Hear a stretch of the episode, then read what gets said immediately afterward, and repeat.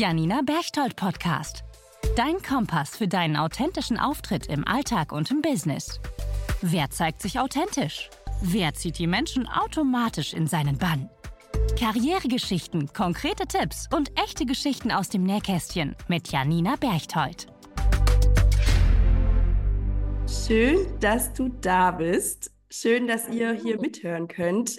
Die, die mir gerade quasi virtuell gegenüber sitzt, die strahlt mich schon das ganze Gesicht an und ich freue mich riesig, dich hier in meinem Podcast begrüßen zu dürfen. Ich kann mich noch sehr gut an unser erstes Treffen erinnern und zwar war das bei einem Seminar und es war nach einer Pause, denn du hast einen Platz eingenommen, falls du dich daran erinnerst. Und der Platz war vermutlich von einer anderen Frau, zumindest hat sie das behauptet damals. Und sie hat darauf bestanden, dass du den Platz wieder freiräumst, damit sie diesen Platz einnehmen kann. Und ich fand es mega interessant, weil ich habe gesehen, wie du mit den Emotionen, die bei den meisten so normalerweise wahrscheinlich vorgehen würden, umgegangen bist. Und zwar warst du tiefenentspannt, bist aufgestanden, hast dich einfach eine Reihe weiter hingesetzt und hast dir wahrscheinlich deinen Teil gedacht, aber hast dir nichts anmerken lassen. Und das war für mich so krass, weil mir dann bewusst geworden ist, interessant, wie sie mit ihren Emotionen umgeht. Jeder andere hätte sich wahrscheinlich was gedacht oder hätte quasi auch das Gedachte ausgesprochen. Und genau das passt auch zu ihrem Beruf, denn die liebe Anja ist heute bei mir und sie wird gleich darüber erzählen, was sie beruflich macht. Ich freue mich riesig, dass du hier in meinem Podcast bist. Sie hat nämlich ganz viel Erfahrungen und ähm, mit Kindern, vor allen Dingen bezüglich auch Emotionen und Erlebnissen. Und darauf freue ich mich, wenn ich jetzt von dir ein bisschen Einblicke von dir bekomme. Ja, hallo. Ich freue mich natürlich auch riesig, dass ich da sein darf. Ich bin die Anja. Ich weiß gerade gar nicht, ob du das schon gesagt hast.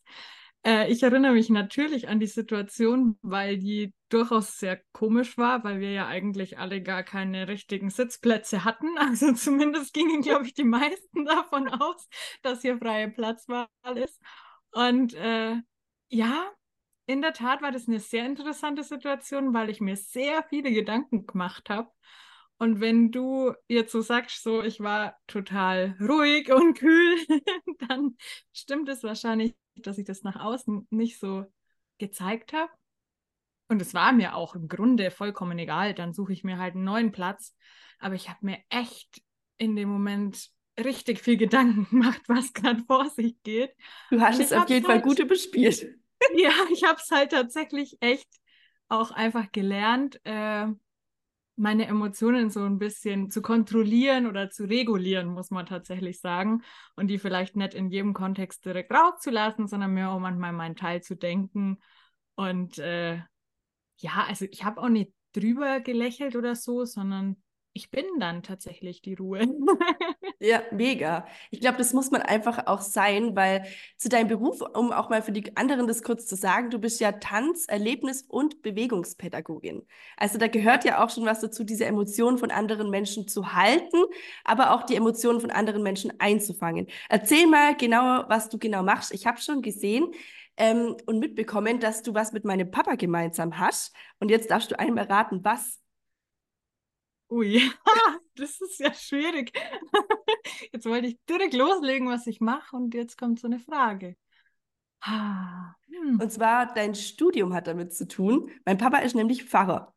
Ah, genau. Ja, genau. Und du studierst ja, damit die anderen das auch wissen, Theologie und Mathematik. Genau. genau. Ja. Jetzt erzähl mal genau, wie du überhaupt dazu gekommen bist und was du eigentlich genau machst. Genau, also ich wollte schon immer Lehrerin werden, weil ich Kindern mitgeben will, ja, was man so in der Jugend alles lernen kann. Und ursprünglich dachte ich mal, Mathematik äh, kann ich einfach besser erklären als die Lehrer, die ich hatte. so wie jeder sich das so denkt, ich kann das besser. Also ich glaube, besser als, als meine Schülerin. Lehrer jedenfalls schon. ja, äh, ich kann es, glaube ich, auch ziemlich gut. Aber insgesamt kann ich vielleicht einfach eine Gruppe gut halten. Und das liegt wohl, also hängt zusammen mit den Emotionen, die du vorher angesprochen hast. Also da schließt sich jetzt der Kreis und es gibt ganz viel zu erzählen, ähm, was ich so mache. Und zwar eben studiere ich Lehramt, Theologie und Mathe. Ich bin dazu gekommen, weil ich angefangen habe mit Mathe und Informatik und eben da tatsächlich die Emotionen, meine eigenen, nimmer so wirklich gespürt habe und denen nicht mehr nachgegangen bin, weil ich so viel vorm PC gehockt bin, ausgerechnet habe, Algorithmen äh, äh, gefolgt bin und programmiert habe. Und wenn man dann so einen Teil von sich wegsperrt, dann merkt man erst, wie sehr der unbedingt wichtig ist und wie, der wie sehr der zu einem gehört. Und dann habe ich eben das zweite Fach gewechselt, bin zu Religion, also ganz was anderes anstatt Informatik. Mache jetzt Mathe und Religion, was ein wahnsinnig, ja, ein Spannungsfeld ist, aber eben dadurch auch spannend ist. Und dann habe ich mein Studium eben noch erweitert um Erlebnispädagogik, weil mir dann noch ähm, die körperliche Erfahrung gefehlt hat, muss man sagen. Also Erlebnispädagogik macht eben ganz viel in Gruppen wirklich erfahrbares Lernen, wo man die Gemeinschaft sieht, wo man spürt, das sind andere Menschen mit im Raum, ähm, wo man als Gruppe eine Aufgabe lösen muss und eben seinen Körper einsetzen muss, vielleicht irgendwie mal rennen muss oder was auch immer. Und so bildet sich so ein schönes Dreieck irgendwie für mich jetzt zwischen Mathematik, Theologie und Erlebnispädagogik, sprich zwischen Kopf, Herz und Körper.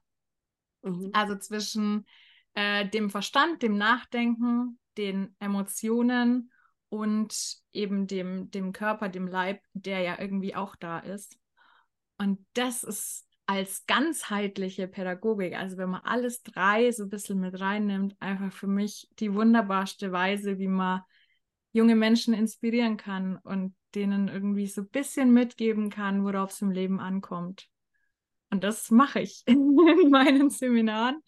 Da äh, sind Klassen dann da oder wir sind gemeinsam in einem Jugendhaus zum Beispiel, wo die quasi hinfahren, wo ich dann als externe Referentin auch hinkomme wo wir quasi in einem neutralen Setting sind und dann gemeinsam Erfahrungslernen sozusagen erleben.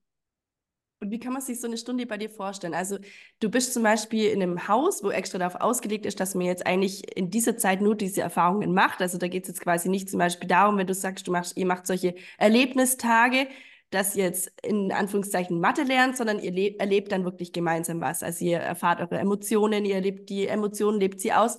Wie kann man sich das genau vorstellen, was du da mit den Kindern machst? Ganz genau. Also wir, also es gibt da ganz verschiedene Gruppenaufgaben eben aus der Erlebnispädagogik. Die sollen die dann gemeinsam lösen und sollen da Strategien entwickeln, wie das quasi funktioniert. Also das ähm, einfachste Beispiel, was wahrscheinlich auch die meisten kennen, ist, dass ich Schnüre spanne in einer Ebene quasi, wo die dann äh, durch müssen durch so ein Spinnennetz. So kann man sich es eigentlich bildlich vorstellen, ähm, dass ich im Raum spanne und dann muss die Gruppe von der einen auf die andere Seite. Also kann man zum Beispiel an Tischfüßen entlang spannen oder wir gehen auch manchmal raus, wenn das Wetter passt. Eigentlich fast immer. Und dann spanne ich das Netz zwischen zwei Bäumen zum Beispiel, sodass es auch in der Natur stattfindet. Und dann muss die Gruppe von der einen auf die andere Seite, natürlich ohne das Netz zu berühren. Und natürlich ist das überhaupt nicht leicht. Und die müssen sich dann erstmal überlegen, ähm, trage ich vielleicht den einen über das Netz drüber oder können welche ganz unten durchkrabbeln, sind vielleicht welche, die sich nicht trauen, von den anderen getragen zu werden. Dann müssen die zum Beispiel die untersten Löcher verwenden. Da muss dann tatsächlich die Gruppe sich abstimmen. Da passiert es auch ganz oft, dass ich sage, oh ja, vielleicht müsst ihr nochmal von vorne anfangen. Die Strategie war wohl nicht so gut, weil sie dann eben äh, das Netz berühren, oder am Ende vielleicht kein Loch mehr ist, wo der letzte nur durch kann, denn der kann ja eins der oberen Durchgänge nicht verwenden, weil er da einfach schlicht, schlichtweg nicht hochkommt alleine. Da muss man sich ja eben gegenseitig hochheben. Mhm. Und äh, ja, ich bin da tatsächlich Beobachtende. Ich bin da einfach nur außen dran und lasse die Gruppe machen. Und da kommen sehr viele Emotionen auf. da sind manche ängstlich, das sind manche dann sehr dominant, was wiederum in anderen vielleicht irgendwie was triggert, wo die dann genervt sind. Dann ist da Wut im Spiel.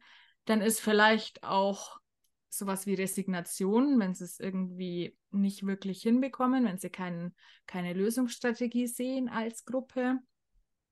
Und wenn man diesen Raum hält und aushält, was die Gruppe da erlebt, dann kann man am Ende dann drüber sprechen und kann deren Erfahrungen nochmal Revue passieren lassen und die haben die Erfahrungen dann wirklich durchlebt.